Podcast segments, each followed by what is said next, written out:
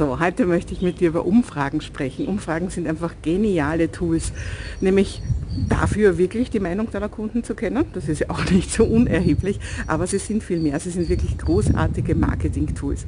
Technisch kannst du das heute ganz, ganz leicht umsetzen, eine Umfrage, weil, ja, was brauchst du dafür? Du brauchst ein kostenloses Tool, wie zum Beispiel SurveyMonkey oder Google Forms oder Typeform. Also es gibt ganz viele verschiedene Tools, die in der Grundversion kostenlos sind. Ja, und was fragst du deine Leute? Ja, du fragst sie nicht nach Alter und Geschlecht und so weiter, weil das ist meistens sehr unerheblich.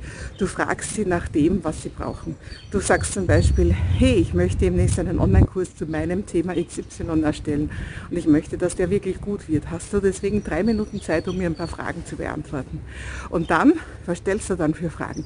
Du stellst vor allem offene Fragen. Also das heißt nicht so viele, wo die Leute einfach nur ankreuzen müssen, sondern dort, wo sie selber in ganzen Sätzen antworten. Du fragst sie nach ihren Gefühlen, nach ihren Sorgen, nach ihren Ängsten, nach ihren Hoffnungen, nach ihren Sehnsüchten und was bis jetzt schiefgelaufen ist und warum sie noch nicht da sind, wo sie eigentlich sein wollen. Und diese, ihre Worte, helfen dir erstens wirklich zu erkennen, um was es geht, aber da ist noch viel, viel mehr dahinter.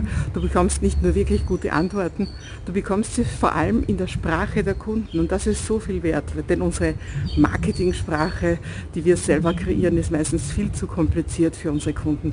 Die selber sprechen über ihre Probleme in viel, viel einfacheren Worten und da bekommst du sie, du bekommst quasi deinen Schummelzettel für deine ganzen Marketingtexte. Ja, und was noch passiert ist, du machst die Leute zu Co-Kreateuren. Und wenn du sie zu Co-Kreateuren machst, dann machst du sie auch wirklich neugierig auf das, was noch kommen mag.